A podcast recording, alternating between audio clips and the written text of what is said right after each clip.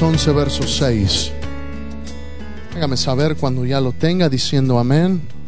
Hebreos 11, capítulo, capítulo 11, verso 6.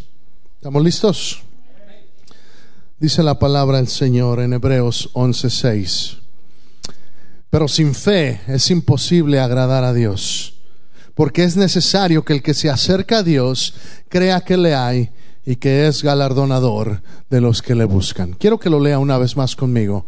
Quiero que esta vez usted lo lea. Cuando pronunciamos la voz con fe, Dios hace cosas. Vamos a, vamos a pronunciar este versículo todos juntos. ¿Está de acuerdo conmigo? Vamos a leerlo en el nombre del Padre, el Hijo y el Espíritu Santo. Dice, pero sin fe es imposible agradar a Dios, porque es necesario que el que se acerca a Dios crea que le hay y que es galardonador de los que le buscan. Cierre sus ojos, vamos a orar. Padre, en el nombre de Jesús, te damos gracias, Señor, porque tú eres un Dios en el cual podemos confiar. Gracias, Señor, porque eres un Dios que aunque quizá no veamos las realidades, tú estás ahí. Porque a pesar de que quizá no nuestros ojos físicos no vean la realidad, tú tienes un plan perfecto para nuestra vida. Tú tienes un plan perfecto para esta iglesia. Tú tienes un plan perfecto para cada hermano, cada hermana, cada persona que está en este lugar esta mañana. Yo te doy gracias porque esta mañana con fe nos acercamos. Yo dígale al Señor, Señor, yo me acerco con fe esta mañana. Yo creo en ti, Señor. Creo en lo que tú vas a hacer en mí. Lo creo, Señor. Porque dice que sin fe es imposible agradar a Dios.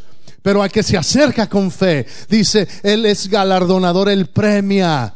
Él premia a los que se acercan con fe. Levante su mano al cielo un momento más y diga, Señor, yo me acerco a ti con fe esta mañana. Yo me acerco a ti, Señor, porque creo que tú tienes más de lo que mis ojos pueden ver. En el nombre precioso de Jesús. Amén. Si Jesús le dijera, déjate caer Quizá nos gustaría pensar, y no me responda, pero quizá nos gustaría pensar, yo sí me dejaría caer. ¿Cuántas veces Dios no nos pone una prueba así enfrente en mi casa? ¿Cuántas veces no Dios me pone una prueba así enfrente con mi familia? ¿Cuántas veces Dios no pone una, una prueba así enfrente de mí? Con mis finanzas, con mi salud. Cuando Dios dice, ¿confías en mí? Y a veces aprendemos a decir, sí, Jesús, confío en ti. Confío en ti porque sé que a fin de mes me llega un cheque. Confío en ti porque, porque ahorita estoy bien sano. Confío en ti porque tengo trabajo. Pero en el momento en el cual, si a veces solamente basta una llamada telefónica, ¿cierto o no? A veces solamente basta una llamada telefónica, como la que yo recibí a principio de enero a las 3 de la mañana confías en Dios. Tu hermano acaba de fallecer. Confías en Dios. Cuando las cosas no van como tú quieres, cuando las cosas no salen como tú esperas, confías en Dios. Confías en mí, dice Jesús esta mañana. Confías en mí. Entonces déjate caer. Esta mañana quiero hablarle de lo que empezamos leyendo la fe, ¿cierto o no? Hebreos 11:6, sin fe es imposible agradar a Dios. Y quiero hablarle de, tres historias esta mañana. Todas ellas tienen que ver con la fe, todas ellas tienen que ver con mi habilidad de mirar lo invisible. El título del sermón esta mañana, de la plática, como quiera llamarles, mirando a lo invisible. Hay cosas que que físicamente yo puedo ver. Hay cosas que yo veo y que mi realidad se forma de manera cognitiva basándose en lo que yo veo.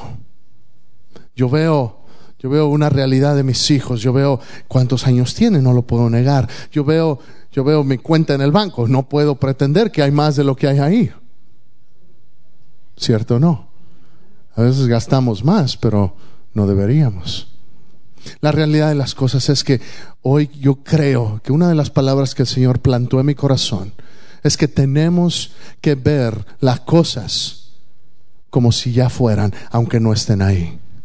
Tenemos que, ¿cómo se llama eso? Es pues la fe. Dice ahí mismo en Hebreos capítulo 11, verso 1. Es pues la fe, la certeza de lo que se espera. Es la convicción de lo que no se ve. Estás convencido que está ahí Jesús, que Él puede hacer eso. Déjate caer. Wow. Y la respuesta es típica. Jesús, ya te diste cuenta que no hay nadie ahí. Ya te diste cuenta, Jesús, que no tengo dinero. Ya te diste cuenta, Jesús, que mi esposo no tiene trabajo. Ya te diste cuenta, Jesús, que... ¿Cómo, cómo me pides que dé? Ya te diste cuenta cómo está mi papá. Ya te diste cuenta cómo está, cómo está mi hija. Cómo está mi hijo. Y me pides que te alabe, y me pides que te cante, y me pides que te sirva. Y una vez más Jesús se acerca a ti y a mí y nos dice, confías en mí. ¿Y cuál debe ser nuestra respuesta? Sí, Jesús, confío en ti. Dígalo esta mañana, sí, Jesús, confío en ti. Eso fue lo que Belia le dijo, lo que Jesús le dijo a Belia. un Jesús medio fornido, ¿sí lo vio? Y que hay que decirle, sí Jesús, confío en ti. Y no solamente cuando cosas pasan que están fuera de mi control, porque muchas veces yo me meto en problemas por mis propias decisiones. ¿Cuántos hemos estado ahí? ¿Cuántos hemos, nos hemos metido en situaciones que por nuestra imprudencia, por nuestra falta de sabiduría, yo sabía que no debía haber visto eso, yo sabía que no debía haber ido a ese lugar, yo sabía y yo sabía y de por sí caemos. Quiero decirle algo esta mañana. Jesús no cierra el libro de la historia de usted, no dice, ah, te equivocaste, no hay más plan para tu vida. No, mi Dios es un Dios de segundas oportunidades. Mi Dios es un Dios que restaura. Mi Dios es un Dios que si te equivocas, Él todavía te dice, ¿confías en mí? ¿Y qué le vas a responder? Sí, Jesús, confío en ti. Sí, Jesús, confío en ti. Vaya por favor conmigo a Segunda de Reyes, capítulo 4. Muchas veces la fe requiere una prueba para que entonces realmente tome vida la fe. ¿A cuánto nos gusta andar en pruebas? Levante la mano. Qué bueno. Qué bueno que no hay ningún masoquista aquí. Sufro, sufro, quiero sufrir. No, hermanos, Dios nos ha dado una, una identidad de victoria, ¿cierto o no? En Cristo somos más que vencedores. Dios nos ha dado, Dios nos ha dado la es más, dice la palabra del Señor que en Cristo ya somos vencedores. ¿A qué se refiere? Se refiere a que Jesús ya venció en, en, la cruz del Calvario. Él venció al pecado, Él venció a la muerte. Hebreos capítulo 4 me dice que tenemos un sumo sacerdote, alguien que me representa delante de Dios, que ya pasó por todas las cosas, las cuales yo estoy pasando, he pasado y voy a pasar, pero sin pecado. Y Él intercede por ti y por mí delante del Padre. Hay alguien que está haciendo intercesión por ti.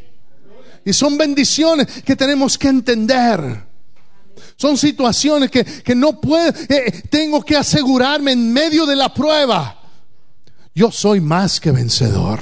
En medio del problema, yo soy más que vencedor. En medio del dolor, alguna vez te han, te han lastimado quizá físicamente, quizá emocionalmente, a veces esas son las que duelen más. Las, heridas emocionales, alguna vez alguien te ha lastimado. A nadie nos gusta sufrir. A nadie nos gusta sufrir. Pero no te voy a predicar un evangelio barato que dice que tienes que parar de sufrir. No te voy a predicar un evangelio falso que te dice ven a Jesús y no vas a tener problemas. No, Jesús le dijo a sus discípulos de todas las cosas que les, que les iba a cuando oró por ellos. O sea, Señor, no te pido que los quites del mundo. Padre, no, no los quites del mundo, guárdalos de él. Y después les dijo a ellos, en el mundo tendréis aflicción. En el mundo vas a sufrir, en el mundo vas a tener pruebas. Todos hemos pasado por, todos tenemos alguna historia que contar, ¿cierto o no? Todos tenemos alguna dificultad por la cual hemos pasado. Todos, quizá hay algunos que hoy están pasando por alguna dificultad. Dios quiere ser real para tu vida. Dios, sabes, yo siento que Dios a veces está cansado de pensar que Él es una fuerza abstracta, un Dios lejano, impersonal, que no le importa lo que pasa en tu vida. Quiero decirte, Dios está cerca. Y a veces en medio del dolor no es fácil creerlo. En medio del, problema no es fácil sentirlo. Esta mañana yo te voy a pedir, haz a un lado lo que sientes y empieza a creer lo que sabes que es verdad. La Biblia es la palabra de Dios, es inspirada por Dios, no hay error en ella, es verdad. Y si la Biblia dice que Él no te va a dejar, que Él no te va a desamparar, que Él te cubrirá con la diestra de su justicia, ¿sabes? Él no te va a dejar. Él no te va a desamparar y Él te va a cubrir con la diestra de su justicia. Porque Dios no es como tú, no es como yo, que a veces decimos, pero no cumplimos. Dios lo que dice, lo cumple. En el mundo tendréis aflicción. Y, esta primera historia que quiero contarte rápidamente en Segunda de Reyes capítulo 4. Había una mujer. Había una mujer que tenía muchas deudas. Y, no solamente eso, tenía deudas, pero se quedó sin esposo. Su marido, su marido falleció. Y llegó el tiempo, llegó el día, la fecha de hacer el pago. Pero no tenía con qué pagar. Te lo voy a leer. Dice una mujer de las, mujeres de los hijos de los profetas, clamó Eliseo diciendo, tu siervo mi marido ha muerto y tú sabes que tu siervo era temeroso de Jehová y ha venido el acreedor para tomarse dos hijos míos por siervos. Mamás, imagínense, papás, imagínense. Te vienen a quitar tu hijo, vienen a quitarte tu hija, porque debes. Si no hay nada, no tienes nada más, entonces sabes que te van a quitar lo único que tienes y se van a llevar a tus hijos. Y Eliseo le dijo, ¿qué te haré yo? Dice, declárame qué tienes en tu casa. ¿Qué, ¿Qué voy a hacer? Dime qué tienes en tu casa. Dime con qué puedes pagar. Le está diciendo, mira, ¿qué hay en tu casa? ¿Qué, qué podemos usar en tu casa? ¿Qué, puede, ¿Qué tienes disponible en tu casa? Que tú tienes para que Dios haga algo increíble con eso. A veces pensamos, Señor, cuando tenga más, te doy más. Equivocado. ¿Qué tienes en tu casa?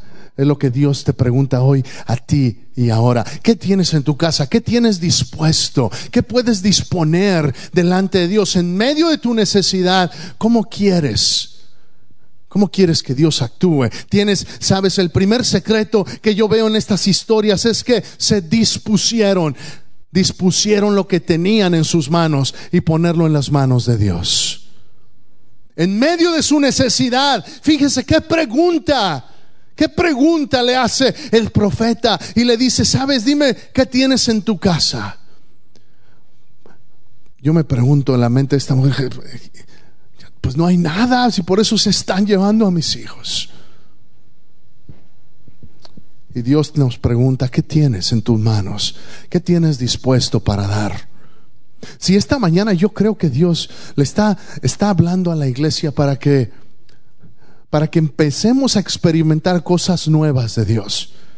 ¿Le puedo decir un secreto esta mañana? No esta mañana, esta semana. Le voy a ser honesto. Esta semana me cansé de decir, no quiero lo mismo. Yo quiero más de Dios. Y me puse a leer Marcos 16. Y dice que hay señales que seguirán a los que son discípulos de Dios los que son discípulos de Cristo. Y a veces frustrado y frustrada mi esposa y yo platicamos y decimos, a veces parece que oramos por los enfermos y se ponen peor. Ya no, ya no me van a llamar para orar, ¿verdad?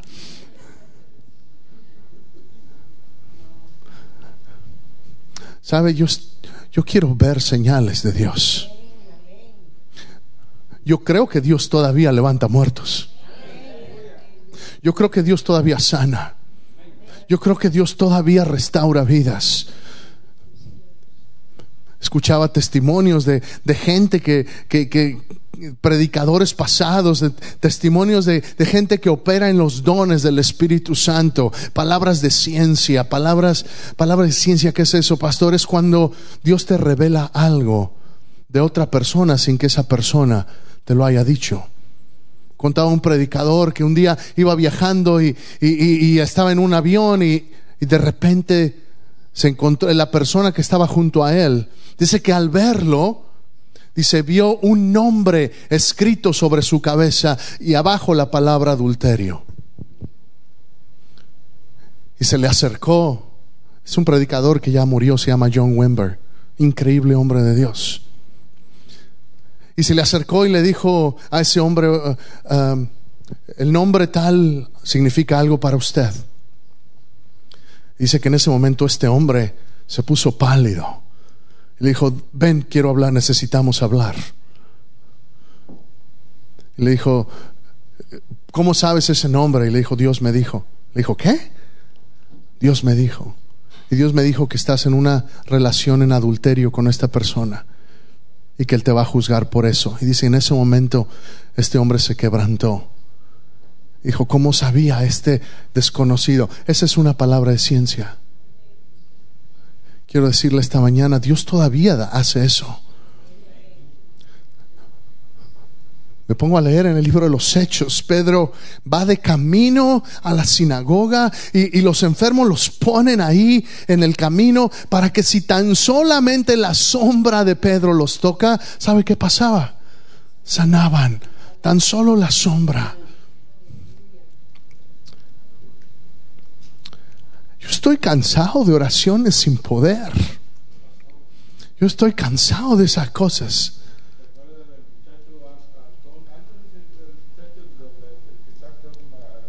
Cuando fuimos al hospital, ajá, sanó, decía que iba a morir. Dios, Dios, no, Dios, Dios todavía sana. Fuimos a orar al hospital aquella vez. Dios sana, y aunque digo que a veces oro y se ponen, hemos tenido testimonios también de gente, eh, una mujer aquí en la iglesia que tenía cáncer, oramos por ella y se sanó. No es uno, es Dios. No es uno el que, es Dios el que sana. Pero quiero decirle una cosa, yo quiero ver esas cosas que pasan aquí. Yo quiero ver esas cosas aquí, pero hay que, decía el, el decía el, el, el misionero la, la semana pasada en la noche, hay que pagar el precio. Y el precio, el primer precio a pagar es fe. Tengo que estar dispuesto a creer. Mira la historia. Le dice en el verso 2, ¿Qué te haré yo, mujer? Declárame que tienes en casa. Ella dijo, tu sierva ninguna cosa tiene en casa sino una vasija de aceite. Es lo único que tengo una vasija de aceite. Él le dijo, ve y pide para ti vasijas prestadas de todos tus vecinos, vasijas vacías, no pocas. Entra luego y enciérrate tú y tus hijos y echa en todas las vasijas y cuando una esté llena, ponla aparte. Verso 5, y se fue la mujer y cerró la puerta encerrándose ella y sus hijos, y ellos, los hijos, le traían vasijas, y ella echaba del aceite. Quiero que entienda lo que está pasando. Esta mujer no tenía con qué pagar y lo único que tenía era aceite. ¿Sabe lo que simboliza el aceite en el Antiguo Testamento? es el Espíritu Santo. Y a veces lo que a veces Dios nos quita todo como se lo quitó a Job para que lo único que te quede sea él y que de él dependas.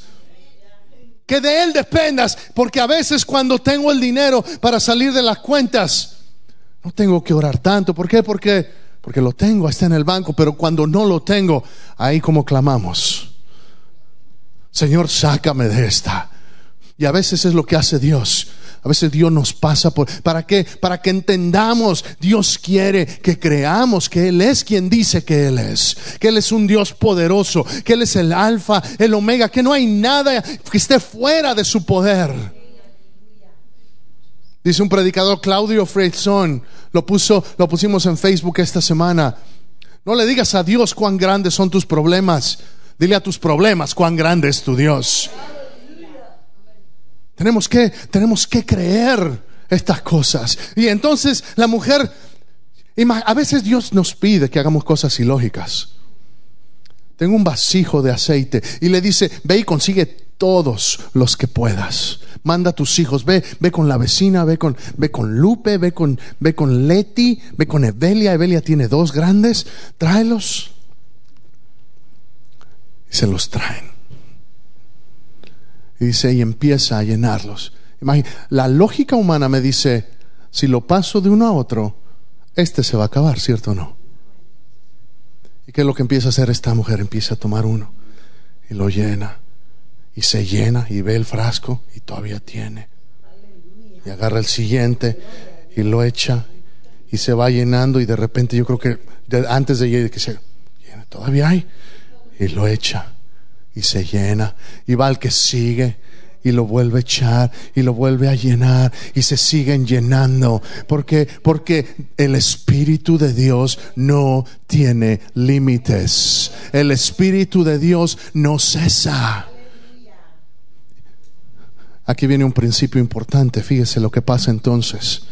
Dice, y se fue la mujer y cerró la puerta, ella y sus hijos, y ellos traían las vasijas, las echaban del aceite, y cuando estaban llenas, dijo un, eso, un hijo suyo, dijo ella a un hijo suyo, tráeme, tráeme aún más vasijas, tráeme más vasijas.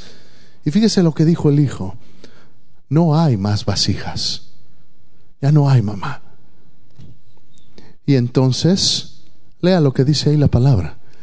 Entonces, verso, estamos en el verso 6. Cuando las vasijas estuvieron llenas, dijo a un hijo suyo, tráeme aún otras vasijas. Y él dijo, no hay más vasijas. Entonces cesó el aceite. Entonces cesó el aceite. Quiero decirle esta mañana, hay que tener vasijas listas para el Señor. A veces nos limitamos y decimos, Señor, nada más, nada más voy a traer tres vasijas porque es lo único que necesito. Cuando Dios tiene aceite para llenarte un número infinito de vasijas y tú nomás le traes tres y yo nomás le traigo cuatro o yo nomás le traigo dos y otros le traen cinco, cuando Dios dice, ¿por qué no traes más? Tengo más que darte, tengo más que proveerte, tengo más como bendecirte. Dios quiere darte más, pero a veces nuestra propia mentalidad limitada limita a Dios. Déjame decirte, Dios es ilimitado, amén. No hay límites para Dios excepto los que tú y yo le pongamos. No es que hasta aquí Dios. Ya más allá de esto no creo que podamos hacer. Juntar cuatro mil novecientos dólares para fin de mes. Señor, pues si nos toma seis meses más, pues ni modo, nos vamos ahí despacito, porque a lo mejor no, no es algo que se pueda hacer tan rápido. ¿Sabes? Trae la vasija. ¿Qué tienes en tu casa que puedas disponer para servir a Dios? ¿Qué tienes? ¿Sabes? Uno de los principios es cuando Dios está enseñando, Dios hecho hombre, Jesús está enseñando a los discípulos cómo orar, cómo ayunar como dar en ese capítulo a los discípulos, les está enseñando tres cosas, tres principios básicos. Les enseña cómo dar, cómo orar y cómo ayunar. Verso 5 les dice, y cuando oréis, dice, cuando ores, cuando ores, en otras palabras, Dios le está enseñando a los discípulos, tienes que orar. No les está diciendo, y si quieres orar, oras de esta manera. No, les dice, y cuando ores, Dios, hecho hombre Jesucristo, asume que tú y yo vamos a orar. Verso 2, fíjate.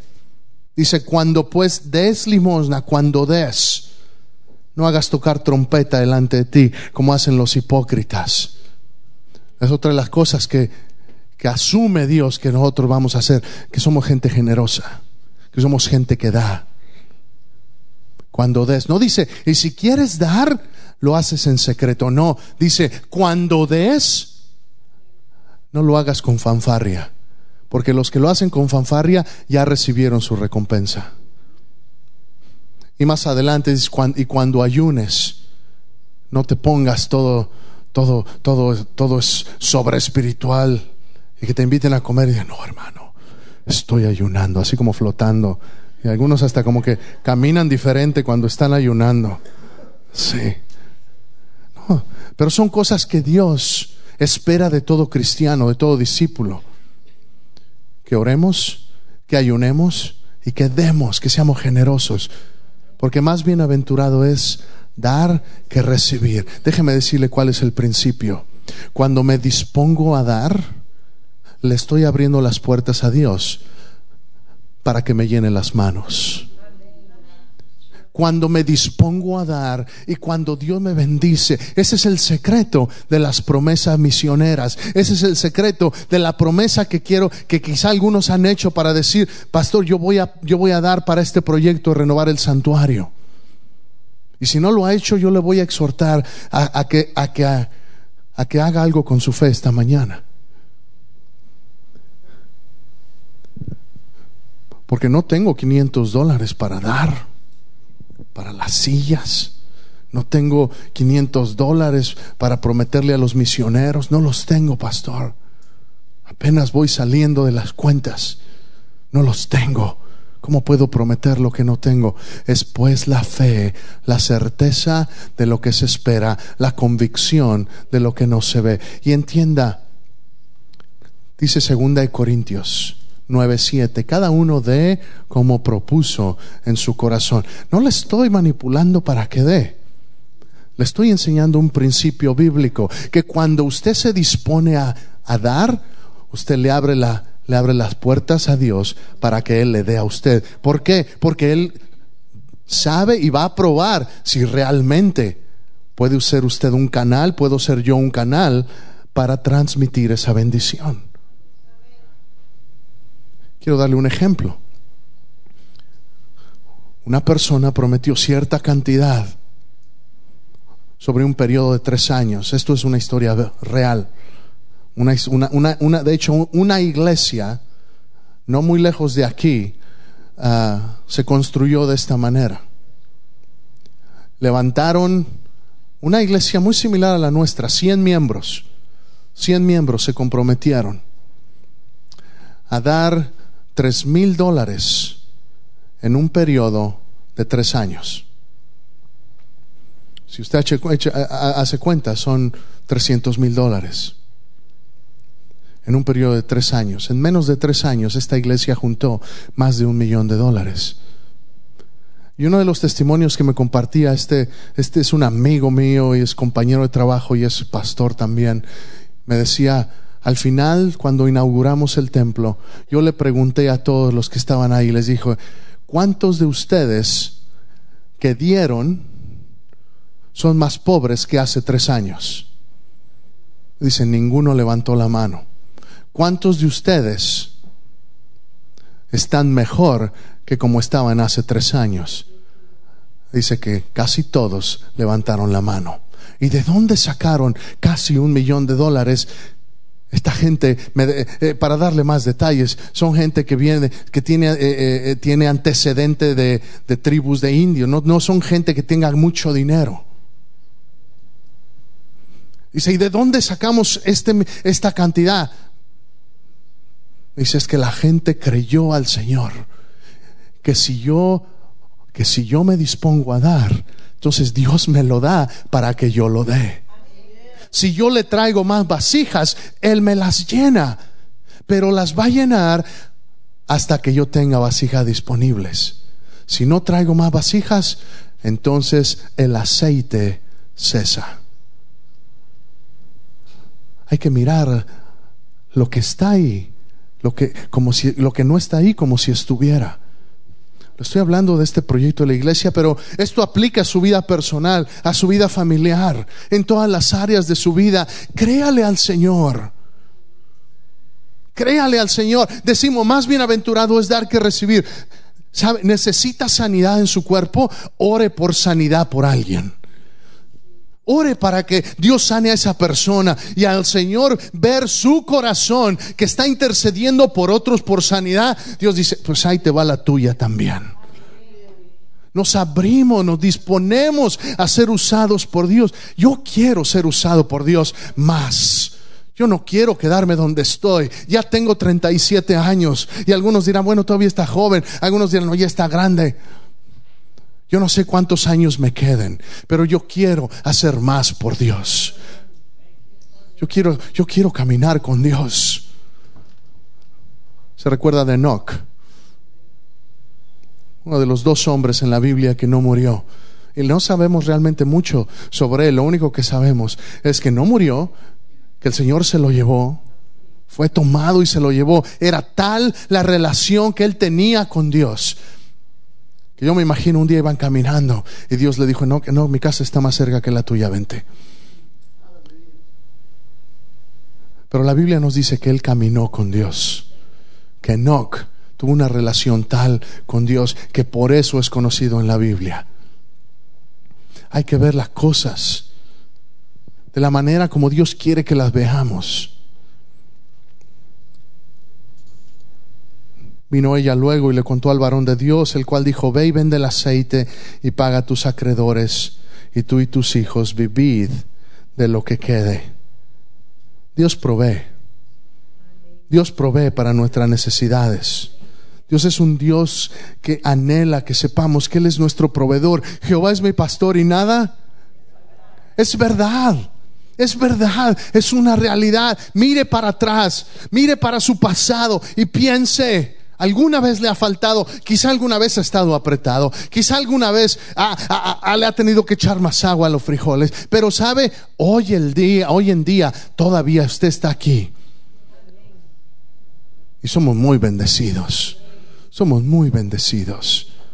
Es tiempo de creerle más a Dios. Oraba Luis esta mañana en el tiempo de oración y decía, Señor, quita ese espíritu de conformidad en nosotros. Vivimos en, una, en un país cómodo, ¿cierto o no? Y si empieza a hacer calor, ya nos incomodamos. Bájele al aire. Ahí viene hermano Rómulo, córrele, córrele. Cuando en otras naciones, cuando quizá antes usted y yo en nuestros países no nos importaba. Es tiempo de decir que gloria a Dios que tenemos esto, gloria a Dios que funciona el aire, gloria a Dios. Pero sabe que esto no nos, que, que, que, que, este templo no me limite. Hermano, este templo está chiquito para lo que Dios quiere hacer en esta iglesia. Es más, no hay suficientes iglesias en esta ciudad para lo que Dios quiere hacer. Hay tanta gente que necesita de Cristo. Hay tanta gente que necesita escuchar un mensaje de esperanza. Dios es real. Dios es real y Él viene pronto. Y, el que, y, cuando Él venga, el que no está listo, está condenado a separación eterna. Nosotros tenemos una tarea que hacer. Cantamos esta mañana, será llena la tierra de su gloria. Y dice, alza los ojos y mira, la cosecha está lista. Lucas capítulo 11 dice, los campos están listos. Hay que pedirle al Señor de la, de la mies que mande obreros. Y aquí hay obreros. Si usted ha recibido a Cristo, usted es obrero. Usted, en otras palabras, Dios quiere usarte, iglesia. No importa lo que hayas hecho, porque hay, eh, sabes, el diablo es bueno y, me estoy alargando y yo creo que no voy a poder enseñarle las otras dos historias, pero el Señor me pone esto en el corazón. Hay algunos que cargan la culpa de decir, Dios no me puede usar, Dios no puede usarme a mí, Dios no puede, después de lo que yo he hecho, después de la vida que he llevado, Dios no me puede usar a mí. Disculpa, hermano, pero 2 Corintios capítulo 5, verso 17, me dice que los que están en Cristo, nuevas criaturas son. Las cosas viejas pasaron. He aquí, Todas son hechas nuevas. ¿A quién le crees? ¿A tu emoción? ¿A lo que dice Satanás? ¿O le vas a creer a aquel que creó los cielos y la tierra y aquel que te está diciendo esta mañana, no importa lo que hayas hecho, todavía tengo un plan para tu vida. Eres una nueva criatura. Dios quiere usarnos, iglesia. Dios quiere hacer cosas sobrenaturales. ¿De qué sirve tener un Dios natural? Para eso mejor cerramos la iglesia. Para tener un Dios que sabe hacer, que, que, no, que no necesito yo la ayuda de un Dios, que yo lo puedo hacer todo. Hermano, para eso venimos. Para que lo imposible, Él se manifieste y la gloria sea para Él. Para eso, para eso estamos aquí. No porque ya lo sepa todo, no porque ya lo tenga todo, no porque ya no tenga problemas, no porque ya sea perfecto. Lejos estamos de perfección. Pero qué privilegio tenemos de que un Dios tan grande, de que un Dios tan bueno todavía quiere usarte a ti y todavía me quiere usar a mí. Tenemos que activarnos, iglesia. Una última historia. Primera de Reyes, capítulo 18. Y esto viene desde el capítulo 16 hasta el 18 y no, y no lo voy a leer, pero Acab era un rey malo. Es triste, pero muchas veces si te pones a leer eh, los libros de los reyes, vemos que pocos fueron los reyes que hicieron lo justo delante de Dios. Y Acab era un rey que hizo lo malo delante de Dios, se inclinó ante Baal, hizo una, hizo una estatua a acera, eran dioses paganos. Y por causa de él, Dios mandó a su profeta Elías y le dijo, Elías, quiero que profetices que no habrá lluvia por los próximos tres años. Y no hubo lluvia por esos tres años. Y ahí mismo hay otra historia que te iba a contar. La viuda de Sarepta, que igual como la otra viuda, no se le acababa, una no se le acabó el aceite, a otra no se le acababa la masa con que preparar. Pero déjame llego al verso 41, en capítulo 18, y dice, entonces Elías dijo a Acab, sube y come y bebe, porque una lluvia grande se oye. Todavía, todavía no, no, había nubes, todavía estaba la profecía de, de, juicio sobre, sobre esta nación. Dice, Acab subió a comer y a beber. Dice, y Elías subió a la cumbre del monte Carmelo y postrándose en tierra puso su rostro entre las rodillas y dijo a su criado, sube ahora y mira hacia el mar. Dice, y él subió y miró y dijo, no hay nada.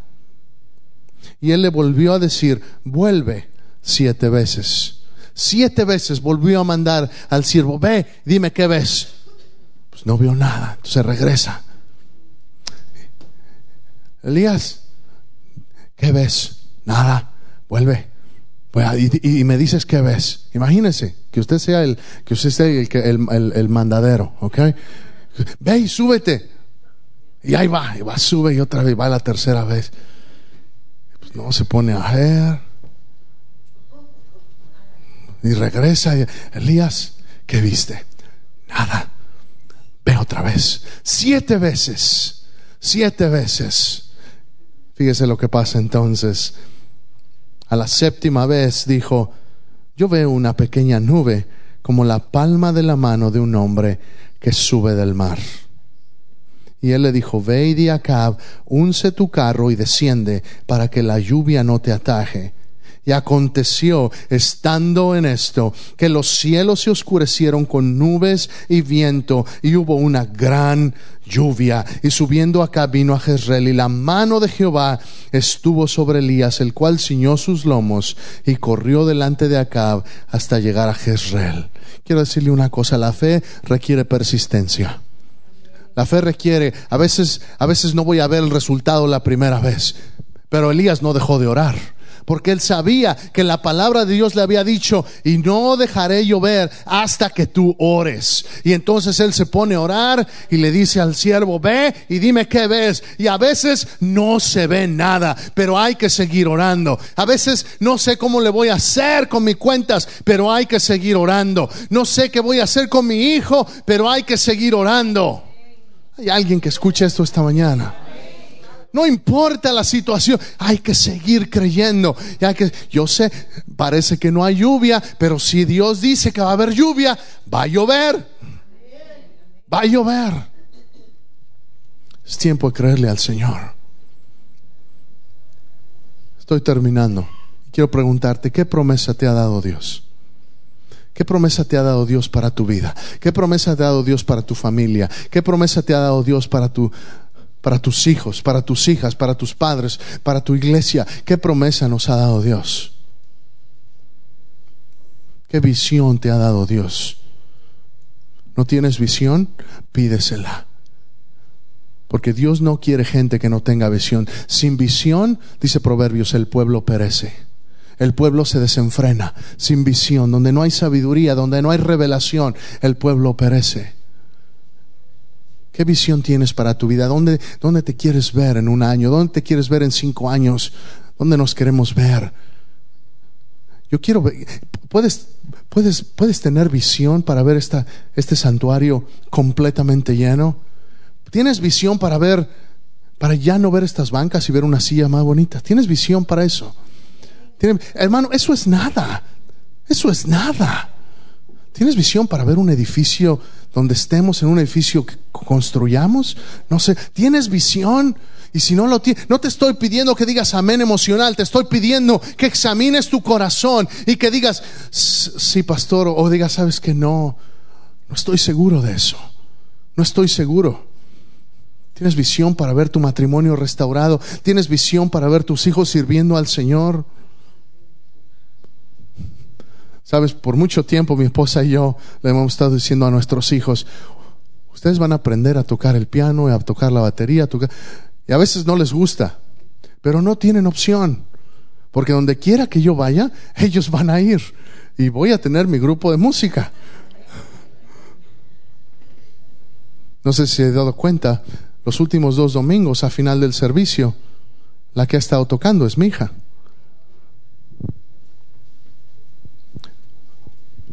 Hace dos años no lo podía ver ahí, pero ya lo oraba. Señor, levanta siervos. ¿Cómo crees que Dios te ve? ¿Cómo crees que Dios te ve? Fracasado. Hay algunos que quizás han, han, guardado sueños que quizá Dios te ha dado, quizá de un negocio. No es que no estoy seguro de que pueda hacerlo. Hermano, ¿ya lo oraste? Si ya lo oraste, toma un paso de fe. Y si es de Dios, Él te va a abrir las puertas. Pero, pero, pastor, es que, es que va a estar difícil. Nadie te dijo que iba a ser fácil. Si fuera fácil, cualquiera lo haría. Pero toma fe, toma lo imposible. Es que, es que no puedo. Precisamente, hermano, tú no puedes, pero Dios sí puede precisamente, si tú puedes, ¿quién se lleva la gloria? Tú te la llevas. Pero si tú haces algo que va más allá, Él se lleva la gloria. Ahora sí apláudele.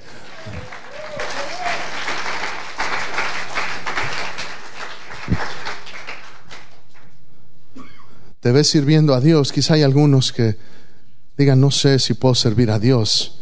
No sé ni siquiera si entiendo todo lo que está pasando. Pero la realidad de las cosas es que te puedes visualizar sirviendo a Dios, te puedes visualizar siendo un hombre, siendo una mujer de Dios, dejando a un lado cosas que no le agradan a Dios. Es cuestión de visión. Es cuestión de pedirle a Dios que le haga la obra en tu vida. Tu matrimonio restaurado, tu vida en orden, tus hijos en orden, yo no sé. Tú sabes cuál es Tú sabes cuál es el sueño que Dios te ha dado. Y hoy yo te invito a que no lo dejes enterrado, sino que ores y como Elías te arrodilles delante de Dios. Y si tienes que subir siete veces y siete veces no ves nada, tú insiste. Porque Dios, termino con el verso con el que empezamos. Sin fe es imposible agradar a Dios. Y termina diciendo ese verso, pero Él es galardonador de los que le buscan. Él premia a los que le buscan, Él premia a los que creen en Él. Yo te pregunto esta mañana, ¿tú crees en Él? ¿Crees en Él? Cierra tus ojos, ponte de pie, por favor.